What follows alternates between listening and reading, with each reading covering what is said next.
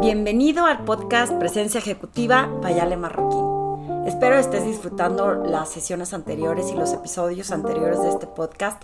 Aquí estamos construyendo un nuevo espacio donde te pueda compartir eh, pensamientos, ideas, situaciones que puedan inspirar tu camino en tu presencia ejecutiva. Quiero eh, acompañarte hoy con este audio que platico un poco de las lecciones de liderazgo que aprendí en el último viaje que hice. Siempre que me voy de viaje, una de mis pasiones es viajar, porque eh, me da mucho aprendizaje, me, motiva muchísimo, me inspira, me apasiona viajar, conocer cómo viven otras personas. Me da mucha risa porque siempre que, voy a un país diferente, a mí lo que más me interesa es meterme a la casa de alguien y ver cómo viven, como que entender cómo son sus costumbres, qué los inspira a tener un día a día, cómo son las logísticas de los cuartos.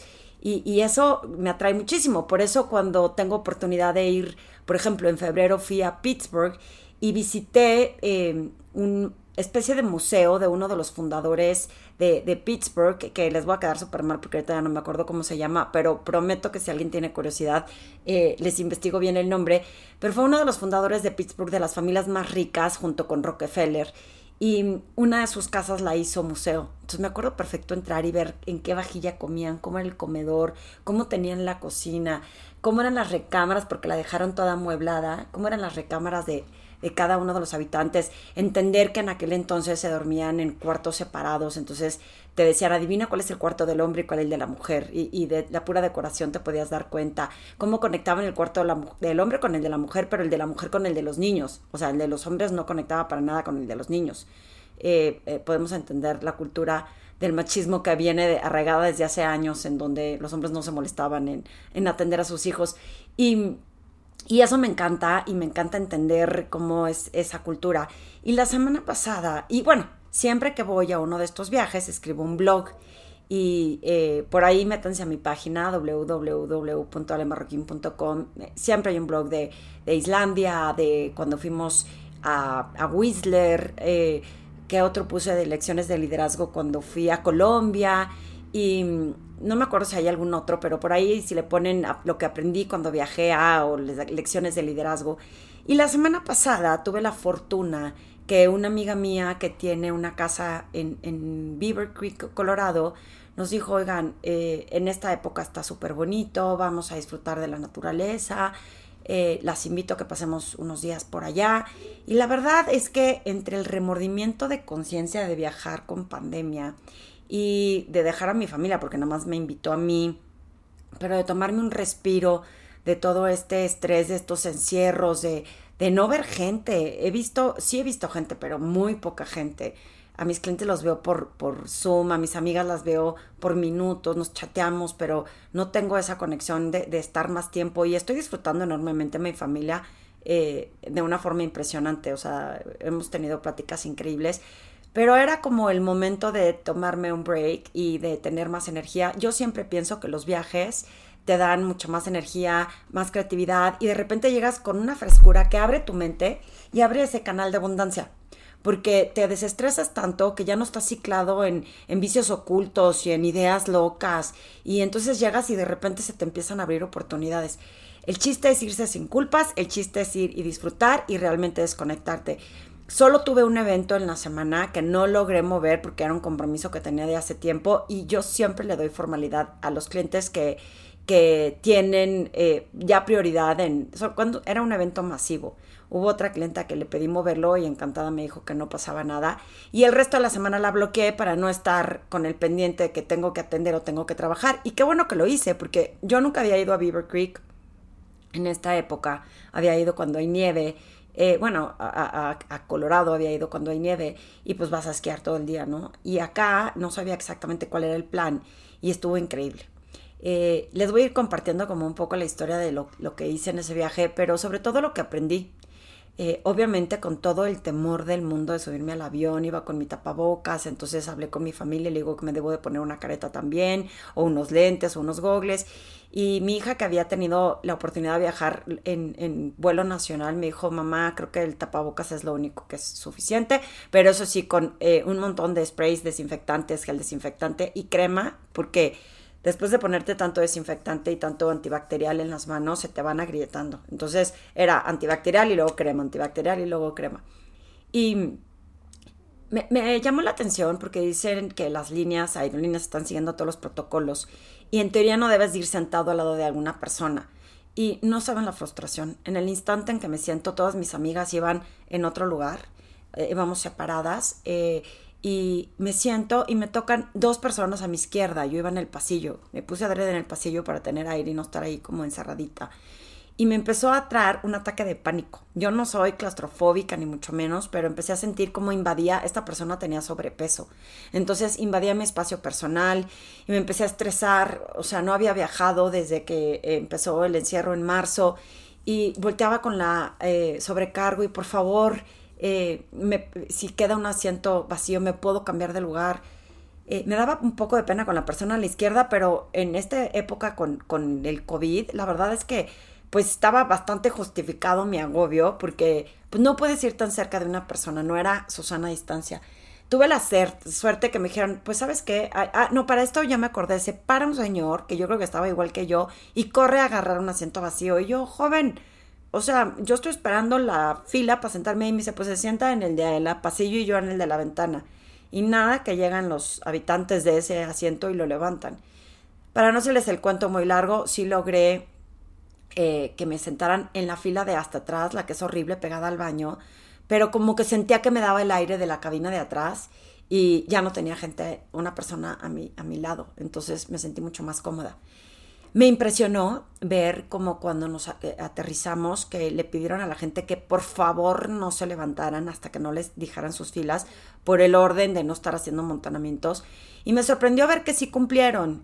Eh, me, da un poco de coraje que antes de la pandemia del COVID todavía no termina de estacionarse el avión y la gente ya está parada bajando sus maletas, queriendo ganar el primer lugar para bajarse, ¿no? Y, y hace eso un poco pues poco educado de parte de la gente que, que estamos esperando a tener un orden al salir porque se te amontonan, se te enciman, parece que van a llegar tarde a llegar a la misma fila de seguridad o de agarrar la maleta, etcétera.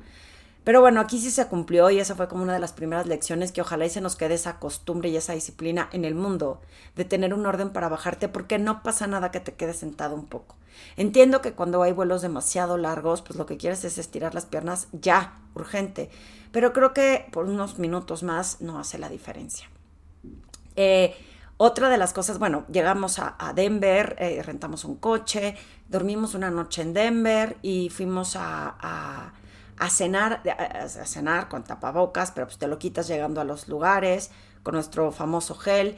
Y al día siguiente ya emprendimos camino para llegar a, a, Beaver Creek y me sorprendió. Me sorprendió ver el espectáculo visual del cambio de verano a otoño con las hojas. Es una maravilla verlo. El aire fresco, es impresionante, qué padre estaba el aire y poder respirar y sentirte como, ¿no? No asfixiado y amontonado. Y, y decidimos que íbamos a ir al día siguiente a escalar. Una de las motivaciones que tenía yo, a mí me encanta la escalada, la, digo, caminar por, el, por la naturaleza, la bici de montaña. Entonces yo iba como con palpitaciones de qué emoción poder ir a la montaña, un poco con la nostalgia de que no fueran a ir eh, mis hijos y mi marido, que, que somos fans de eso, de esos, eh, ¿cómo se dice?, visitas o, paseos. Y, y, bueno, al día siguiente fuimos a caminar y algo que, que, descubrimos, por ejemplo, yo que hago mucho ejercicio y que tengo mucha condición, pues iba así como en el tope de la fila, mis amigas no están acostumbradas a hacer lo mismo que hago yo. Y de pronto una estaba batallando más. Entonces, no había prisa a llegar a ningún lado. Eh, no, noto como cuando te acercas a alguien, lo esperas, no hay prisa que tú seas el primero, ni de tú llegar antes. No tenía sentido si íbamos juntas que una fuera hasta arriba y otra fuera hasta abajo. Y, y, también el acompañamiento, porque para unas era un poco más complicado, son trayectos. Sube a la montaña, o sea, suban una montaña y te cansas, sube las escaleras de tu casa y te cansas. Entonces, darle esta motivación de distraer a otra, distraerla, platicarle. Eh, se puso un audífono de un lado junto con la de otra y estaban tomando una clase de historia mientras iban subiendo. Y, y, fue genial decirle, mira, voltea hacia abajo y ve todo lo que ha subido. Y sorprendidísima de, nunca me imaginé que pudiera llegar hasta acá, porque no, no, esto no es un ejercicio que haga comúnmente. Y, y, la verdad fue como, pues ya viste que sí puedes, pues a lo mejor te lo puedes proponer para después. Y lo pongo como analogía de, de cuántas veces antes de probar algo no lo intentamos, porque sentimos que no es lo nuestro, que eso es para otras personas, que es sumamente complicado, que es difícil y ni siquiera lo intentamos. Y luego cuando lo intentas es súper gratificante. Ver su cara de tómenme una foto para que vean que llegué hasta acá es, eh, fue súper genial. O sea, fue una alegría, fue emocionante y, y, motivante porque era de, pues vamos a seguir haciendo esto en, en la semana, puedes venir y, y no tienes problema. Entonces, si, si tú lo pones como analogía en lo profesional, creo yo que cuando hay gente que está como batallando, que está luchando contra su mente sobre todo, pues que le acompañes, que lo distraigas, que le hagas ver que no pasa nada, está genial. Está genial que, que, lo motives porque si llegan juntos, pues tú vas a ser parte de lograr que alguien más suba un escalón más. No sé si me explico. Eh, otro día fue la bici y fue el mismo tema, ¿no? Yo estoy acostumbrada a andar en bici de montaña, entonces digamos que no soy experta porque no soy intrépida, no me gustan los, los peligros ni hacerle al héroe, pero pues tengo condición porque lo hago relativamente seguido y mis otras tres amigas no. Entonces eh, nos habían sugerido que podemos rentar una bici eléctrica porque íbamos a ir en el trayecto de Beaver Creek a Vail. Eh, el trayecto son en millas, me parece que eran eh, veintitantas millas. El caso es que son, creo que 20 millas, o sea, son como 43, 46 kilómetros ida y vuelta. Entonces dijeron, no, no, ¿cómo? 43 kilómetros hasta yo me asusté. Yo, yo estoy acostumbrada a andar 12 kilómetros en bici de subida y así en la montaña, en valle. Y, y yo, ¿what? No, o sea, a lo mejor un poco más en kilómetros, pero no cuarenta y tantos. El caso es que llegamos a rentar la bici y pues que nada más quedaba, nos vimos súper mal, súper lentas, esta es otra lección. Aunque pareciera que no había gente, teníamos que haber planeado las cosas un día antes para reservar una bici eléctrica.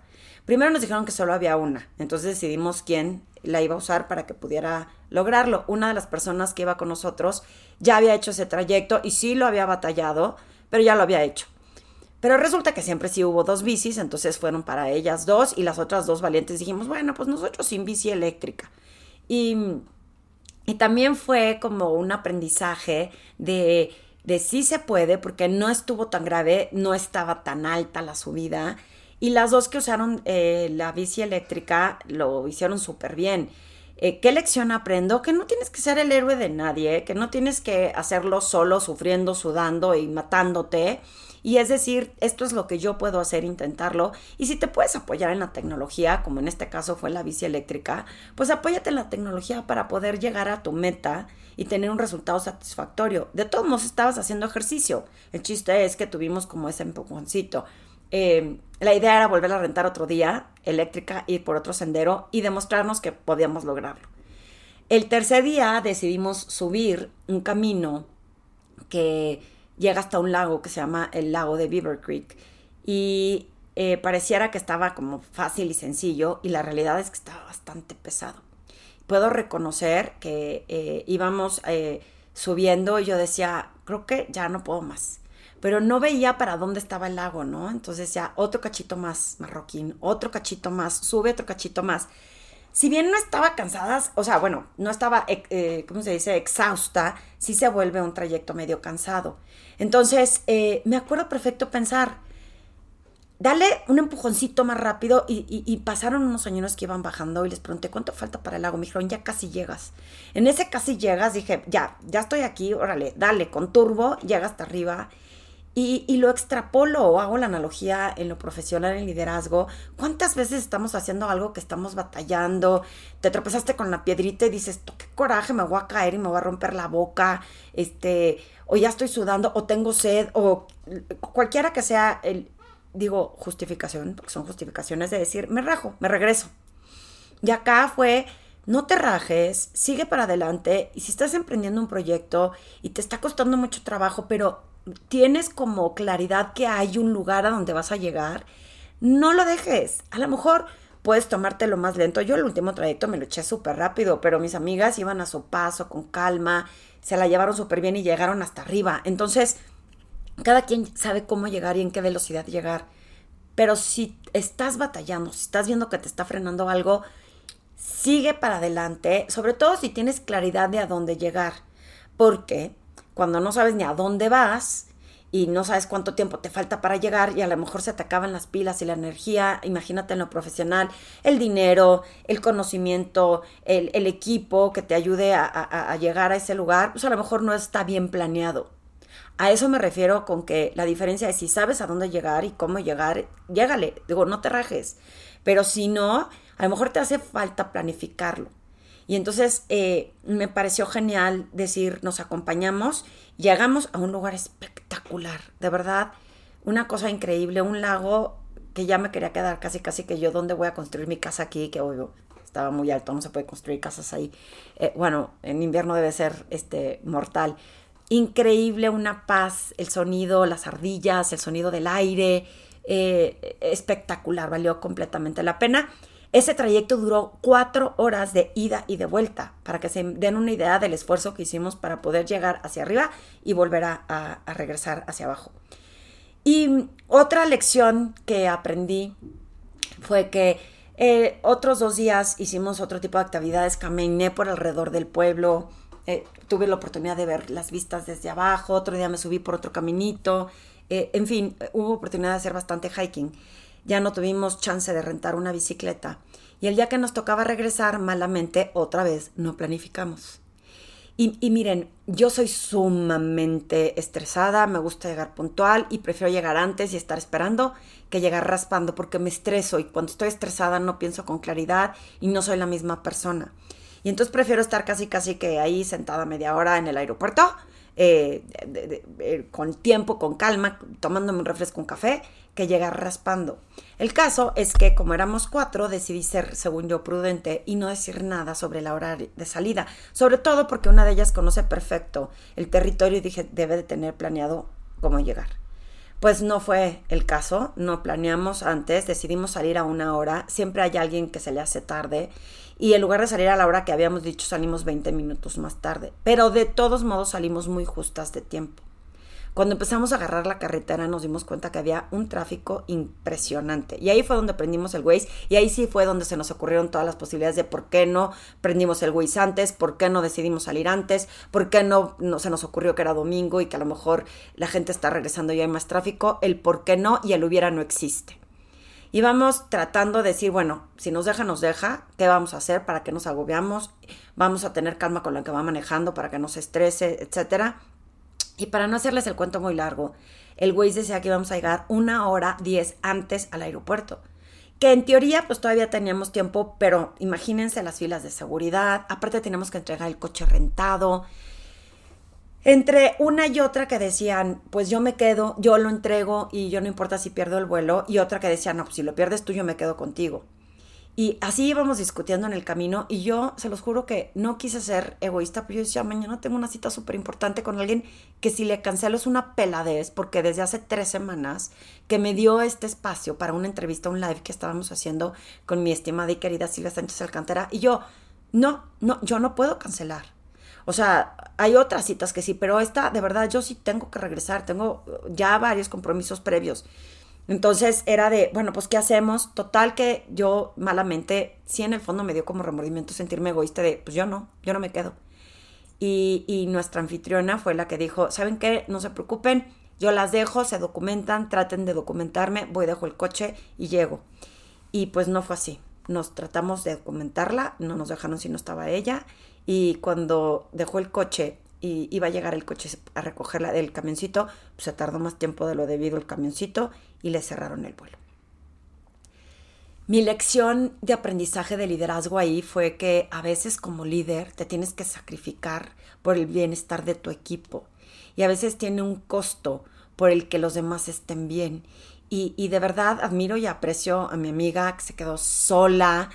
Yo imagino lo que debe de haber sentido de no me fui, no me regresé, renta eh, un hotel y aparte otro vuelo el, todo lo que significa emocionalmente y tomar esa decisión tan sensata que tomó de tú no te puedes quedar por esto, tú tampoco porque tú tienes que hacer otro compromiso a los dos días y quién sabe qué pase mañana, etcétera, ¿no? Entonces, eso aprendí, que como líder a veces te toca tú quedarte atrás, ¿no? Como dicen en los barcos, ¿no? Lo, el capitán es el último y van primero los niños y las mujeres.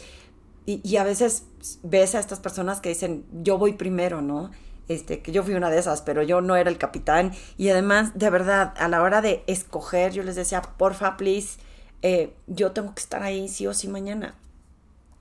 Y, y, esto nos da aprendizaje, aprendizaje de convivir, de repartir tareas, de tomar decisiones, de apechugar todas o de, de todas este, pagar el costo o no. Y, y, por eso decidí hacer este podcast hoy con un poco de aventura, eh, de que se imaginen el lugar en el que estuve, las vistas. Cada vez que les estoy platicando me estoy imaginando estos campos con estos árboles amarillos. Eh, voy a ver si puedo subir como un, un ¿cómo se llaman estos? Este, con muchas, una galería de fotos, ¿no? Tengo algunas en mi blog, si se meten a mi blog, se llama Historias de Lecciones de Liderazgo que aprendí Beaver Creek, Colorado, y creo que subí solamente tres. Eh, pero es, es eh, esa parte, esta lección de liderazgo que aprendí es, no pasa nada si te tomas un descanso. Hemos ido en automático, en las prisas, creemos que tenemos que estar como hormiguitas. Toda la gente con la que hablo me dice, Ale, no he parado, en la pandemia trabajo mucho más. ¿Por qué? Pues entonces ya no comemos, no nos damos estos equilibrios para tomar un pequeño espacio y, relajarte y tomarte nada más un té, etcétera, etcétera. Y vamos como maquinitas locomotoras, como hormiguitas, mueve y mueve y mueve y mueve. Y creo que sí es válido y no es de juicio decir, me tomo un par de días a donde tú quieras, eh, puede ser inclusive hasta en tu casa que te sugiero que no, porque si es tu oficina y si tu, tu home office no funciona. Pero la, energía con la que llegas, la visión despejada, el aprender otra vez de lo que vimos allá y de lo que vi con mis amigas y de esta convivencia y de respetar a diferentes costumbres y formas de pensar y aún así respetarlos a otros, es una lección de liderazgo que, que de verdad recomiendo eh, mucho para que puedan tener energías en lo que emprenden y para que conecten con mayor claridad en su presencia ejecutiva. Cuéntame qué opinas, alguna vez has tenido lecciones de liderazgo en tus viajes o no te habías percatado que al viajar puede enriquecer tu acervo cultural y no nada más es disfrutar la playa, sino lo que observas de cómo se comporta la gente y de lo que quieres y no quieres hacer a tu regreso. Como siempre te pido que si te gustó este podcast lo puedas compartir con más personas. Y si quieres escuchar algún otro tema, no seas tímido, dime de qué quieres que hable, si quieres que invite a alguien. En mis masterminds estoy invitando gente experta en, ciertos temas de, de diferentes industrias y creo que puede ser bien interesante que, que lo pueda traer a este podcast también. Eh, nos vemos pronto por aquí y gracias, gracias por seguir escuchándome.